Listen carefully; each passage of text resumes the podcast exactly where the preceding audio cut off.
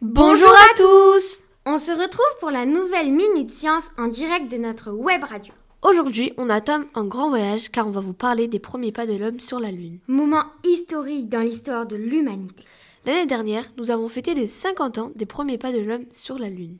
Pour en arriver là, il y a eu d'abord une grande compétition entre les Russes et les Américains, L'Union soviétique c'est-à-dire les Russes. a été la première à envoyer un homme dans l'espace. C'était Yuri Gagarin, le 12 avril 1961. Les États-Unis ont riposté, ils ne voulaient pas se laisser devancer par les Russes et ont lancé la mission Apollo 11.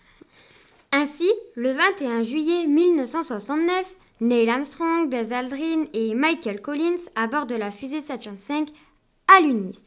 Ils allunissent Mais j'hallucine, ça veut dire quoi ce mot Allunir, c'est comme atterrir mais sur la Lune.